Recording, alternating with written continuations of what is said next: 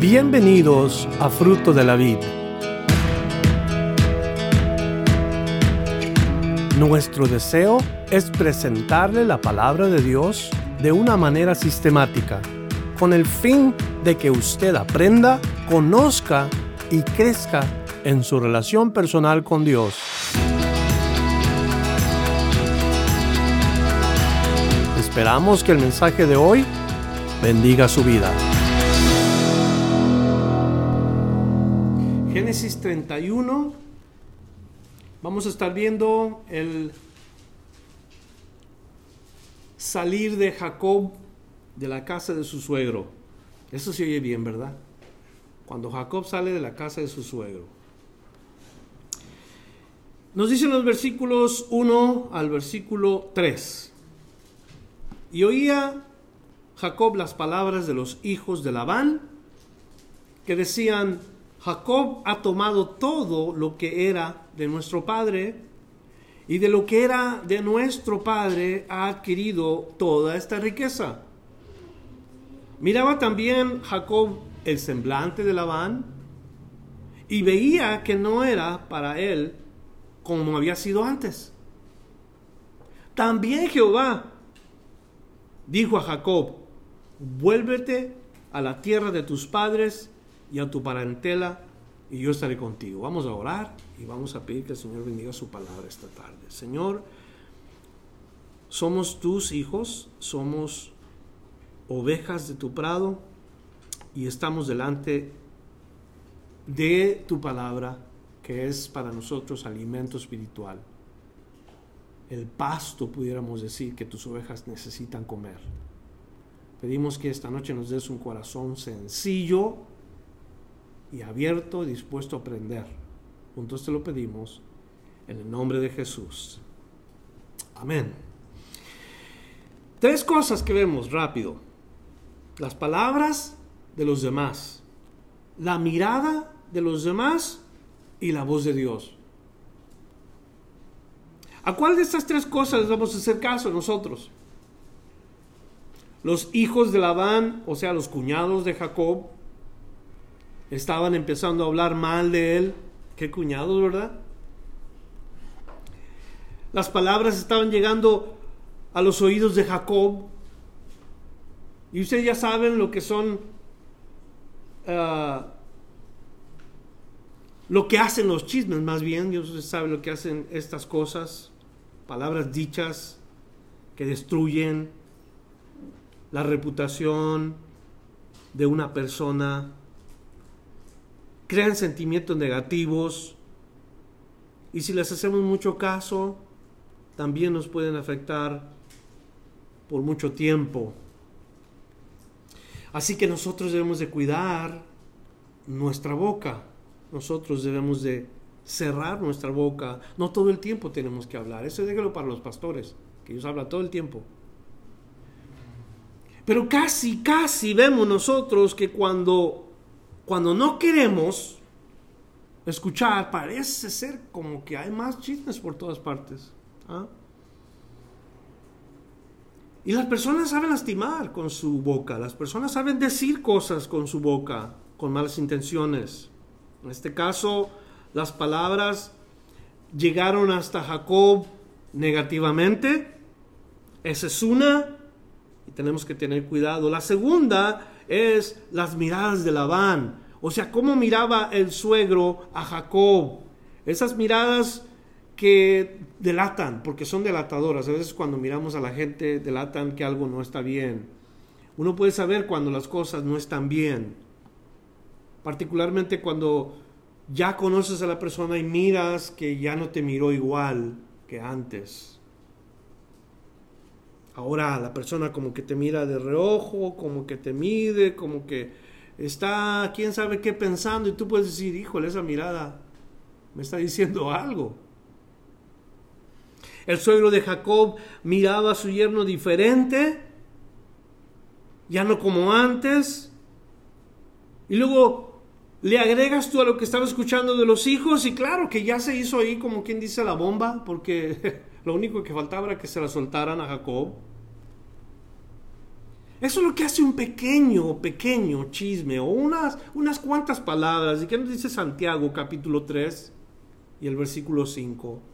Nos advierte Santiago acerca de un pequeño miembro, un, miembro en nuestros cuerpos que es destructor.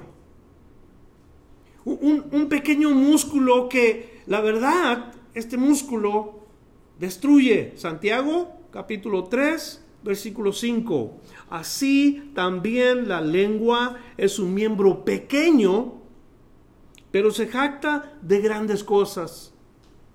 He aquí cuán grande bosque enciende un pequeño fuego. Y está poniendo la ilustración de que como una lengua puede, puede destruir a mucha gente. Puede destruir a una ciudad completa. A una nación completa puede destruir las cosas que hablamos. Esto es lo que está viendo Jacob. Los cuñados, la mirada del suegro, ya está combinado. Es una cosa que nomás falta que le llame la atención. Pero por otro lado está la voz de Dios. Nosotros notamos que finalmente Dios habla con Jacob. Y yo creo que Dios le dice, ok, Jacob, me parece bien, ya viste cómo están reaccionando tus cuñados, ya viste cómo te mira tu suegro, ¿qué vas a hacer? A las miradas de tu suegro, ¿qué vas a hacer? A las palabras de tus cuñados, ¿qué vas a hacer?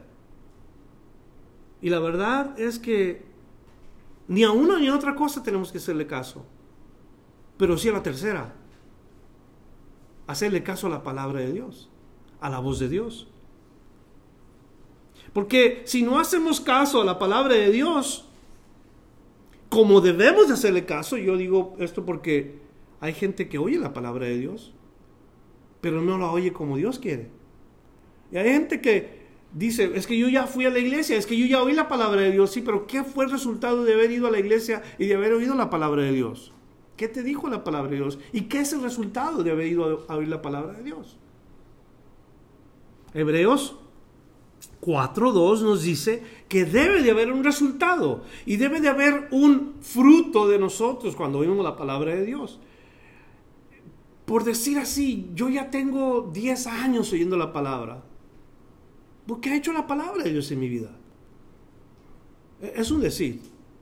Yo no sé cuánto tiempo tengas tú oyendo la palabra de Dios, pero ¿qué ha hecho en tu vida la palabra? Fíjate lo que dice Hebreos 4 y el verso 2. Porque también a nosotros se nos ha anunciado la buena nueva como a ellos. Es, es, el escritor del libro de los Hebreos que está hablando acerca de las buenas nuevas. Las buenas nuevas es el Evangelio. Y luego dice, pero no les aprovechó el oír la palabra. El, el escritor dice, ¿de qué les sirvió haber escuchado el mismo mensaje a unos? Porque no la oyeron como los otros y la oyeron. Y fíjese lo que dice pero no les aprovechó el oír la palabra por no ir acompañada de fe en los que la oyeron. ¿Cómo debe ir acompañado nuestro oír de la palabra? Fe. ¿Qué significa eso? Que creamos la palabra de Dios. ¿Tú crees lo que Dios dice en su palabra? Escúchame. ¿Tú crees que Dios te ama? ¿Tú crees que Dios es por ti. Y tú sabes lo que Dios te pide a ti. ¿Sabes que Dios dice, sed santos como yo soy santo? Y la gente cuando escucha estas cosas piensa que eso es una cosa de la religión. Si vas a la iglesia, ahí te van a pedir que seas un santo. No, no es la iglesia lo que pide esto. Dios te dice que tú seas como Él. Si tú oyes eso, cuando dice, sé santo porque yo soy santo, cuando oyes eso, si no lo oyes con fe, vas a salir de este lugar igual como que si no lo hubieras oído. No hubo un resultado. Pero si tú escuchas, sed santos porque yo soy santo y oyes con fe, entonces tu intención va a ser santificar tu vida. No andar haciendo cosas que no le agradan a tu Padre. Cuando yo era chico, si hacíamos algo fuera de lugar que desagradara a nuestra madre, mi mamá, sin haber tenido a su compañero a su lado, tenía que ir los recursos que ella tenía, y usted sabe lo que eran los recursos de la mamá, ¿verdad? ya sea la chanclita o una cosa que le llamamos la cuartita, que le hizo un vecino, por cierto, que me caía bien gordo el vecino porque le hizo la reata esa. pero, pero ellos, ellos esperaban que uno les obedeciera. Y cuando uno no obedecía, se enojaban con uno y le llamaban nombres y hasta lo que no, por no ser obedientes. Y Dios espera de nosotros que seamos obedientes. O sea, Dios dice, sé santos porque yo santo, tienes que salir y hacer lo posible en buscar la santidad. Tú, que has oído esa palabra. Una vez más el escritor dice, no les aprovechó haber oído la palabra porque no oyeron con fe, o sea, no la creyeron. No creyeron la palabra. Ese es el pecado por el cual la gente se condena, el pecado de incredulidad. Viene Cristo y dice, yo soy el Hijo de Dios, yo soy el Mesías, y la gente no cree en él. Yo soy la luz verdadera. ¿Y qué dice la palabra de Dios? Escogieron más sus obras porque sus obras eran malas. En lugar de acercarse a la luz, se fueron hacia las tinieblas. Y dice la palabra, y esta es la condenación, que la luz vino al mundo pero los hombres amaron más las tinieblas porque sus obras eran malas. Quiere decir, les gustaba lo malo a la gente. Hay que oír la palabra con fe. Verso 4. Envió pues Jacob y llamó a Raquel y a Lea al campo donde estaban sus ovejas. Fíjese cómo dice el versículo, llamó Jacob a quién y a quién? ¿Quién fue la primera esposa de Jacob? Lea. ¿Por qué llama a Raquel? ¿Por qué? Pues porque amaba a Raquel. Entonces se aseguró que Raquel estuviera primero al tanto de las cosas. Por un momento vamos a decir, Raquel era la única esposa que de verdad Jacob tenía interés en. No se interesaba en Lea ni en las siervas. Él amaba a Raquel. Y para los varones que estamos aquí, no es una sugerencia que te hagas otras dos, tres mujeres. No es lo que Dios dice, pero sí que ames a tu mujer, a tu singular mujer, con todo el corazón,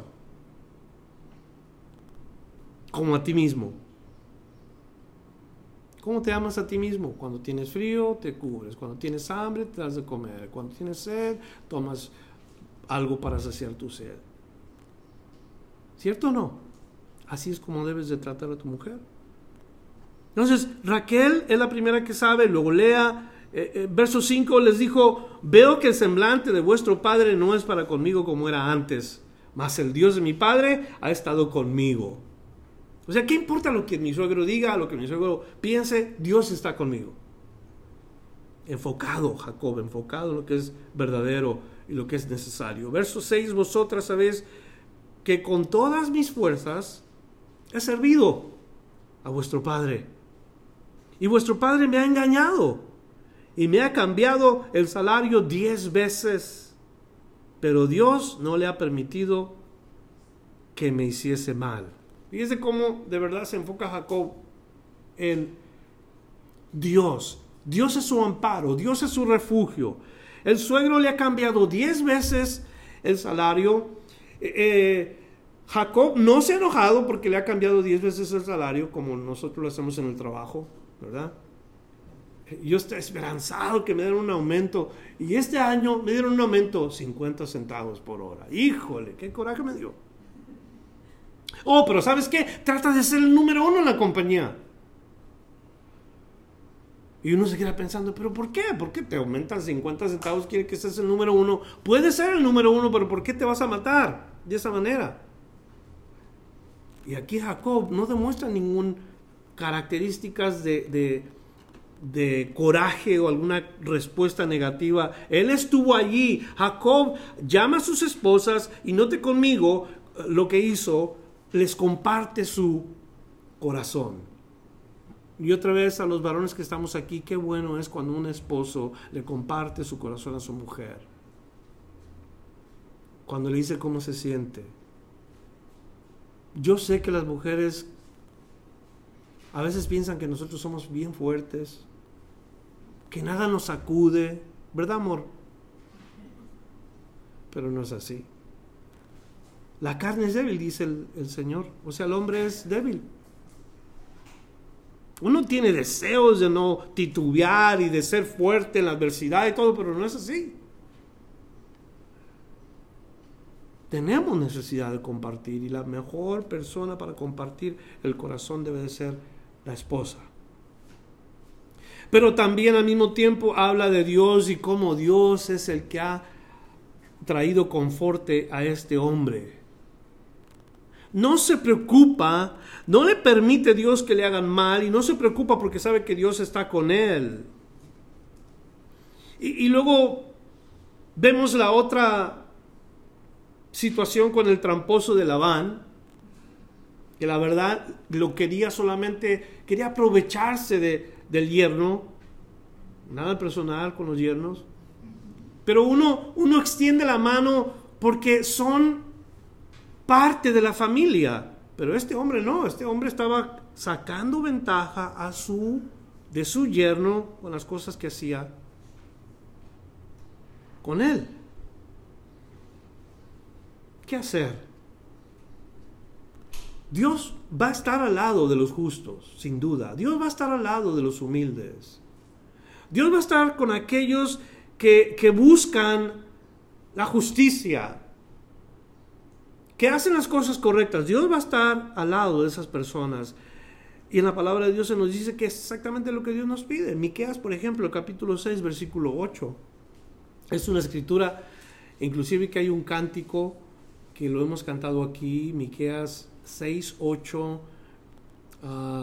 es aquel canto que dice, me ha mostrado el Señor lo que es bueno y lo que pide de mí, hacer justicia, y misericordia, es el humilde ante... Eso es lo que dice la escritura, exactamente. hombre, Él te ha declarado lo que es bueno y que pide Jehová de ti. Solamente hacer justicia y amar misericordia y humillarte ante tu Dios. Y ese es Jacob en el proceso.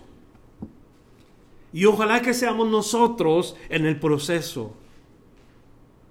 Ser personas que amamos justicia, que hacemos misericordia y que nos humillamos delante de Dios. Ese es el proceso de los cristianos. No ha terminado Dios con nosotros. ¿Por qué digo no ha terminado? Porque a veces echamos a perder la sopa o hacemos algo indebido. Y es cuando se nos califica fuera de lugar por un error que cometemos. Para esa persona que nos vio y cometimos el error, para esa persona no somos sinceros y somos hipócritas. Pero nosotros estamos en el proceso. Si saben ustedes eso, ¿verdad? Estoy persuadido, dijo Pablo, que el que comenzó la buena obra en vosotros la terminará hasta el día de Jesucristo. Es el proceso. Y, Jacob comenzó un proceso de, primeramente, de encontrarse con Dios, ¿se acuerdan del sueño que tuvo? Y luego aprender de las cosas de Dios, ser un hombre sabio, ser un hombre trabajador. Ahora está aprendiendo a no pagar mal por mal. Es un proceso. Qué difícil tarea, ¿verdad? ¿Qué hacemos nosotros cuando no estamos caminando con el Señor, cuando alguien nos hace un mal? ¿Qué hacemos? Nosotros hacemos dos si estamos caminando la carne. Pero cuando esperamos como Jacob espera en el Señor, podemos buscar las cosas que le agradan a Él. Solamente hacer justicia y amar misericordia y humillarte ante tu Dios. Miqueas 6.8, escriba la escritura, llévesela a la casa, medítela y apréndela. Verso 8. Si él decía así, los pintados serán tu salario, entonces todas las ovejas parían pintados. Y si decía así, los listados serán tu salario, entonces todas las ovejas uh, parían listados. Así quitó Dios el ganado de vuestro padre y me lo dio a mí. ¿Quién fue el que le dio las cosas a Jacob? Dios. Yo entiendo, nosotros trabajamos y trabajamos duro y le echamos ganas y todo, pero nunca podemos decir que es por nuestro esfuerzo. Es por Dios. ¿Cuántos dicen amén a que todo lo que tienen es de Dios? Todo lo que tienen. Hoy estaba meditando, híjole, que ya mero pago mi casa. Pero ya estoy envejeciendo. Y el día que yo me muera, mi casa se quedó aquí. Así es como tenemos que pensar, no estar metidos en que es que mi casa, es que, y, y, nos enfocamos tanto en las cosas materiales que nos olvidamos de invertir en donde todo esto continúa. Tesoros en el cielo. Lo que yo tengo, dice Jacob, me lo dio Dios. Job llegó a decir eso también. Tenía diez hijos. Y el hijo mayor hacía fiestas y los hijos, los hermanos iban y se la pasaban a gusto en la casa del hermano mayor. ¿Recuerdan la historia? Mientras que hacía Job, levantaba holocaustos por cada uno de sus hijos, diez holocaustos al día. Y pedía que Dios los perdonara si habrían hecho algo malo contra él. Pero no se trataba de eso. Sucede que viene Satanás y lo acusa. Yo sé por qué Job te tiene temor. Yo sé lo que está haciendo Job. Mira, a él le conviene. Mira, él hace esto porque tú lo bendices. Mira, él. Y, y comenzó el diablo a hacer lo que le gusta hacer: levantar falsos testimonios, mentiras. Y cuando Dios le quita todo, Job dice, parecido a lo que dice Jacob. Esto que yo tengo no es mío, porque Job dice en Job 1:21, dijo, desnudo salí del vientre de mi madre y desnudo volveré allá. Jehová dio y Jehová quitó, sea el nombre de Jehová bendito. Todo lo que le dio el Señor y tenía criados. Es más, se cree que Job y Abraham eran contemporáneos y que eran los más ricos en esa región. Job y Abraham, riquísimos en ganados, en dinero, en siervos, en propiedades. Le fue quitado todo. Lo único que quedó en su vida fue el lugar donde él vivía y su esposa. Todo lo demás, uno que otro criado que se salvó, ¿verdad?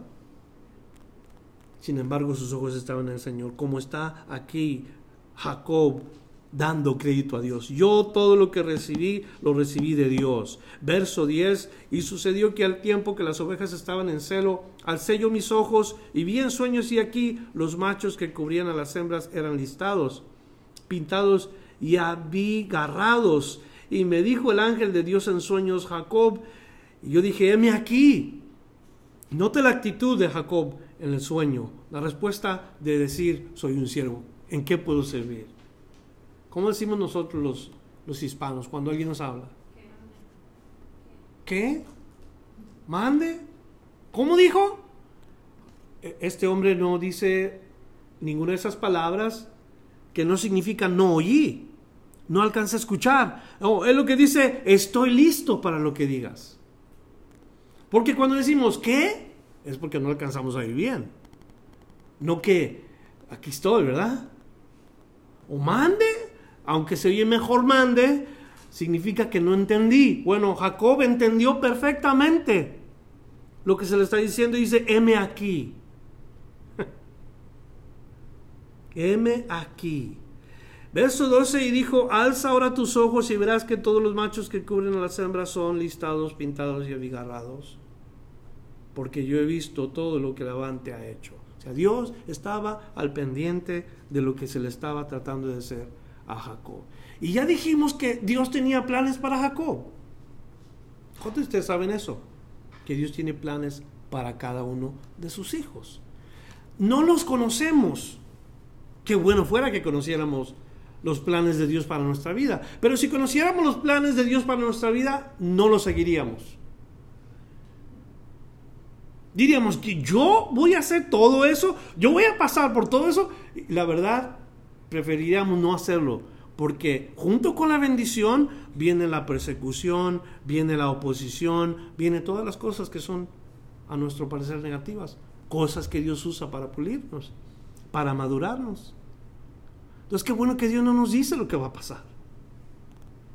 Qué bueno que no nos, nos muestra antes de comenzar a seguirle, sino nada más nos dice, sígueme. Sígueme, ven, ¿Quieres conocer al Mesías? Ven y sígueme. Entonces vemos Lo mismo que dice Jacob, yo salí desnudo del vientre de mi madre y así voy a irme. Jacob, yo no tenía nada, yo vine y lo que recibí me lo dio Dios. Cuando Dios te da algo, ¿para qué te da Dios lo que te da? ¿Sabías tú que Dios quiere que inviertas? ¿Ah? Eh, Dios desea que tú te pongas a invertir con lo que Él te ha dado. Lo que viene siendo los recursos de Dios en tus manos son para inversión. No son para que solamente la pases tú a gusto, sino son para inversión. Job lo que recibió fue una inversión que iba a demostrar que él era un hombre de carácter. Jacob también. Nosotros, ojalá.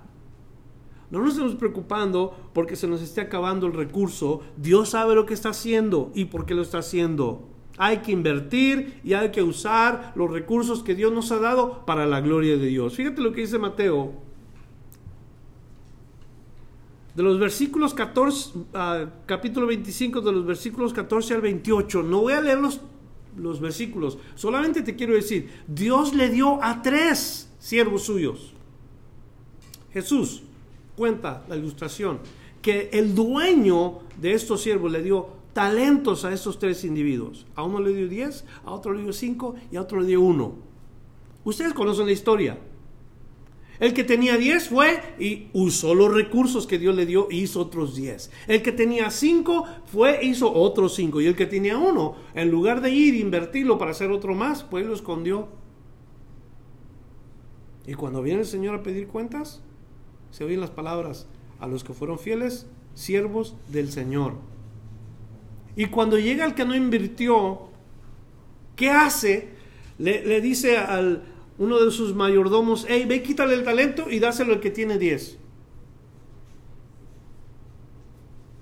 Y ese es el principio de lo que Jacob nos está diciendo. Lo que yo tengo, lo tengo de parte de Dios así como lo tengo, lo tengo que invertir para la gloria de Dios. ¿Por qué? Porque si no lo hago me será quitado y se le va a dar al que tiene más. ¿Sabe lo que hizo Dios? Ok, Labán tiene muchos, pero muchos, mucho ganado. Esto viene para acá porque no está invirtiendo para la gloria de Dios. Y Dios comienza a quitarle a Labán y se los da a Jacob. Dios puede hacer esto si Él quiere, que no. Él es Dios, si él ve que éste tiene mucho y o más bien si tiene algo y no está invirtiéndolo para la gloria de Dios, entonces lo quita y se lo da a alguien que está dispuesto a hacerlo. Entonces tengamos cuidado. No sobreprotejamos las cosas que Dios nos ha dado y confiamos en el Señor al invertirlos para su gloria. Porque así lo quiere Dios. Si Dios quiso enriquecer a Jacob, así de sencillo. Yo quiero que Jacob sea bendecido y yo sé cómo le voy a hacer para que Jacob sea bendecido. Verso 13, yo soy el Dios de Betel, donde tú ungiste la piedra y donde me hiciste un voto. Levántate ahora y sal de esta tierra y vuélvete a la tierra de tu nacimiento. Y respondiendo Raquel y Lea le dijeron, ¿tenemos acaso parte o heredad en la casa de nuestro padre? no nos tiene ya como por extrañas, pues que nos vendió y aún se ha comido todo lo, se ha comido del todo nuestro precio, porque toda la riqueza que Dios ha quitado a nuestro Padre, nuestra es y de nuestros hijos. Ahora pues, haz todo lo que Dios te ha dicho. Importante versículo. Raquel y Lea responden lo que muy pocas veces a veces oímos de mujeres que entre comillas se llaman creyentes. Porque regularmente una mujer quiere que a ella se le oiga. ¿Sí o no, hermanas? Digo, siendo honestos. ¿Ah? Yo quiero que a mí me oigan las mujeres, dicen, yo quiero que me hagan caso a mí. Y es que este es mi derecho. Y es que y Lea y Raquel le dicen a Jacob, ¿sabes qué? Nosotros somos tus esposas, nuestro padre nos ve raro, como extrañas, no tenemos nada con haz lo que Dios te diga. Qué respuesta tan importante, que la mujer tenga confianza en el marido de esa forma, para decirle, haz lo que Dios te diga. Yo regularmente cuando hablo con alguien me aseguro en decirle, no hagas nada de lo que Dios no te diga hacer. Haz lo que Dios te diga que tienes que hacer. Porque es consejo bíblico. Es consejo de Dios. Tengo que sacar este ejemplo porque es algo, algo que yo experimenté y estoy seguro que es necesario compartirlo. Cuando tu hijo, Brandon, estuvo en el hospital y le daban 1% de probabilidades de vivir, 1%. El doctor le dijo, es mejor que lo dejes ir. Estaba diciendo a José y a Lupe, yo estaba ahí en ese cuarto cuando le dijeron esto y me acuerdo que le dije a José, José, ahorita es el tiempo que tienes que hacer lo que Dios te dice que tienes que hacer, no lo que el doctor te diga, lo que Dios te diga lo que tengas que hacer. Ahora, eso no fue un error. Decidir eh, el que el hijo tuviera ese 1% de chances. Eso es porque Dios así lo quiso. Lo importante era que se hiciera lo que Dios quería que hiciera José. Y lo mismo va para cualquier otra situación, cualquier otra decisión que tú tengas que tomar, cualquier otro eh, eh, caso que sea. No hagas nada de lo que el hombre te diga que hagas. Haz todo lo que Dios te diga que tienes que hacer. Porque te vas a encontrar en problemas si le haces caso al hombre. Te lo garantizo. Pero si le haces caso a Dios, Él te dice, si yo soy por ti, ¿quién contra ti? ¿Mm? Si yo estoy contigo, todo lo puedes en mí. Él es más que victorioso. Y, oímos la voz de Dios por un lado, y ojalá que le estemos haciendo caso, porque el Señor eso es lo que, lo que quiere. Hagamos todo lo que Dios nos dice. Cerremos el oído a lo que la gente habla, lo que la gente nos mire. Exactamente lo que Jacob estaba pasando. No le hagas caso a nadie. Escucha a Dios. Todos nosotros debemos de hacer lo mismo. Bien. Haz todo lo que Dios te ha dicho. Bien dicho, Raquel. Bien dicho, Lea. Hmm. Verso 17, entonces se levantó Jacob y subió a sus hijos y sus mujeres sobre los camellos y puso en camino todo su ganado y todo cuanto había adquirido, el ganado de su ganancia que había obtenido en Padamaram, para volver a Isaac, su padre, en la tierra de Canaán. Pero Labán había ido a trasquilar sus ovejas y Raquel hurtó los ídolos de su padre. Y Jacob engañó a Labán arameo, no haciéndole saber que se iba. Hay algunas cosas que no me gustaría meterme mucho en esto porque no tenemos bastante tiempo y no me quiero atorar mucho. Jacob quiere salirse de la casa, ya está cansado, ya no quiere ser parte de esa situación, de estar oyendo y de estar mirando, él ya, ya quiere salirse. ¿Y quién no se quiere salir cuando eso pasa? De una casa así, ¿verdad? Cuando yo me salí de mi casa, no era por estas cosas. Había unas miradas que me habían cautivado. Cuando yo me salí de mi casa, yo no podía resistir el, no estar escuchando las palabras de esa persona. Y decidí venirme a donde ella vivía. A batallar. Recuerdo haberme enfermado dos días antes de cruzar la frontera. Fiebre, infección en las anginas, pero así dije yo tengo que pasar los Estados Unidos.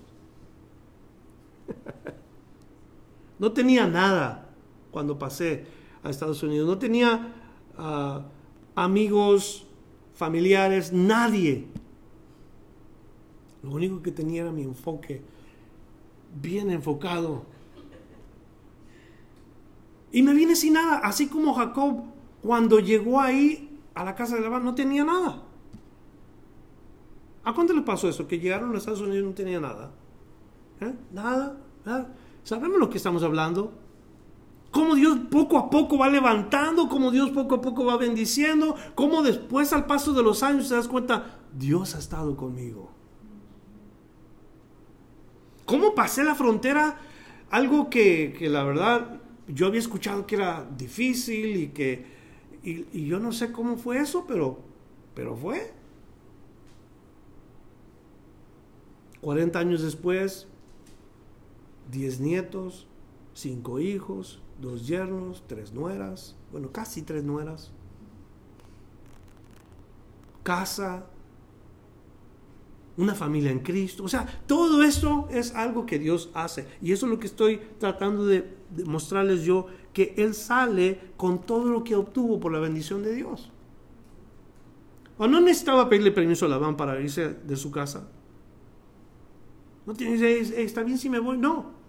Un hombre mayor, ya tenía casi 70 años. Casi 70 años sacó.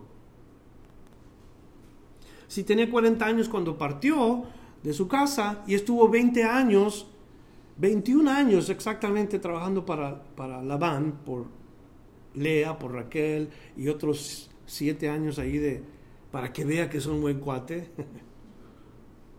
ya tenía sesenta y tantos, ya los hijos estaban creciendo y cuando decidió ya casi 70 años tenía.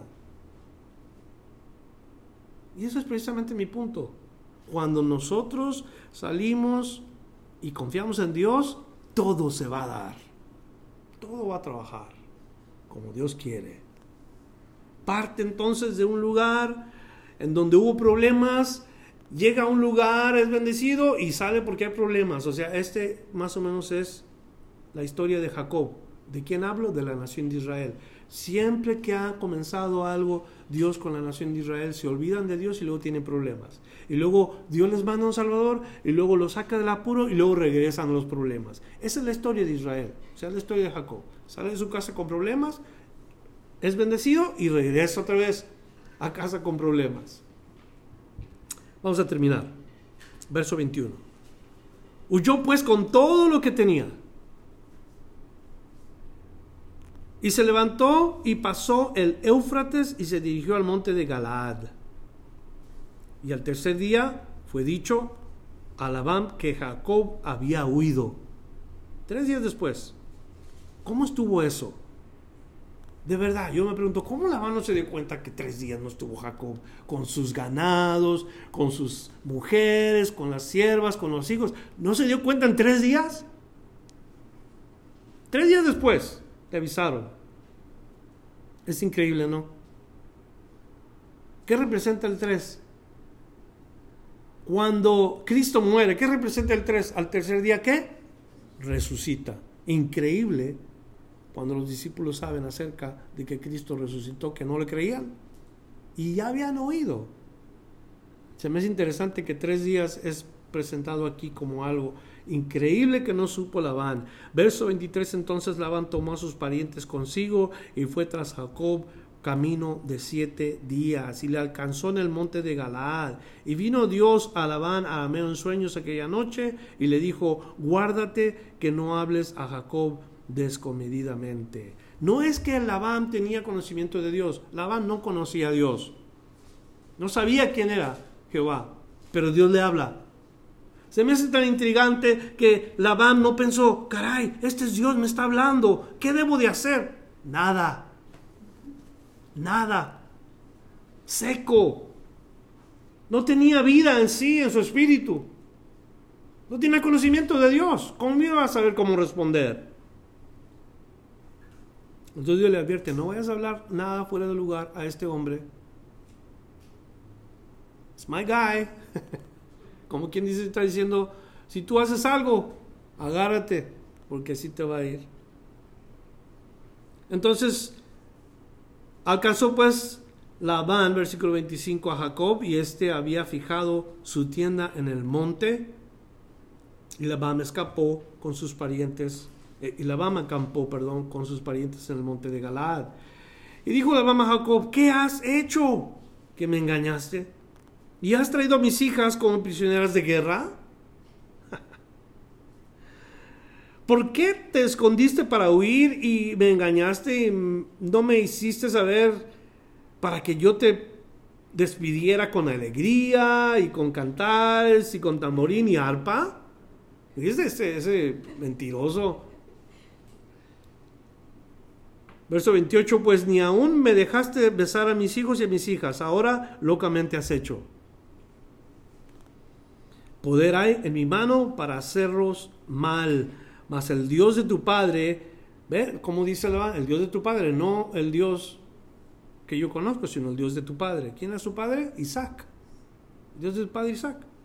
Habló, me habló anoche diciendo, guárdate que no hables a Jacob descomedidamente y ya que te ibas porque tenías deseos de la casa de tu padre, ¿por qué me hurtaste mis dioses? ¿Cuál es el punto principal de Labán? ¿Cuál es su mayor preocupación? No son las hijas, no es que le habló Dios, no, no es el ganado, lo que más le preocupó y le interesó a Labán fueron los dioses que se robó Raquel. A dos malos no hacen uno bueno de que Raquel robó, robó. Mal. Y ahí está el, hombre interesado única solamente en su idolatría. No me diga que eso no pasa en nuestros días. Gente idólatra que, que no deja ir a sus dioses, sus ídolos. Se enojan y se aferran a esos ídolos y, y no los dejan ir. Gente que no conoce a Dios, que están acostumbrados a lo que religiosamente fueron acostumbrados. Una cosa importante, Jacob no tenía que pedir permiso de que se tenía que ir, él podía irse cuando él quería, ya no le debía a su suegro, ya había trabajado por sus dos hijas, o sea, él se las ganó de esta manera, eso fue lo que hicieron de trato, pero ahora se quiere ir y es libre de irse a cualquier lugar. Hay un dicho que dice, cuando uno se casa, uno se convierte en harina de otro costal. ya no somos de casa. Por eso a veces cuando llegan mis hijos a casa y cuando veo que se ponen medios conchas, yo digo, mira qué suave. Son de otra casa. La responsabilidad pasó a otra persona. Génesis capítulo... Déjame ver si lo encuentro porque se me perdió por un ratito. 2, versículo 24. ¿Qué dice la palabra de Dios? Cuando uno ya está eh, con el cónyuge y que el papá todavía se está metiendo en la vida y la mamá todavía se está metiendo en la vida del pobre hijo o la hija, quien sea. Óigame, qué, qué, qué feo eso. Yo, no puedo venir a decirle, por ejemplo, a mi hija Naomi uh, instrucciones, meterme en sus decisiones matrimoniales, nada de eso, porque ya no es mi lugar. Es harina de otro costal, perdón que te diga así, no es personal eso, es nada más un, un dicho, es responsabilidad de usted ¿Qué dice Génesis 2.24? Por tanto, dejará el hombre a su padre y a su madre y se unirá a su mujer y serán una sola carne. Quiere decir, el, papá y la mamá ya no tienen responsabilidad sobre este hijo o hija, ni para provisión física, material, vestido, calzado, nada de eso ya es responsabilidad de los padres. ¿De quién es responsabilidad? Del cónyuge. Si es hija, del esposo. Y si es el esposo, de mantener y de cuidar y proteger a la hija. Así es la cosa. Entonces no tenía que preguntarle ni saber si estaba bien que se tenía que ir Jacob. Se lleva a las hijas porque son sus esposas, se lleva a sus, sus hijos porque son sus hijos, nacidos de sus esposas. Y ahí está Labán todavía diciendo mis hijas y mis hijos. Cuando hablo la palabra hijos, habla exactamente de los nietos, términos hebreos. Hijos. Es como cuando se dice Abba. Abba quiere decir papá. Pero Abba se le puede decir al papá y al abuelo en los términos hebreos.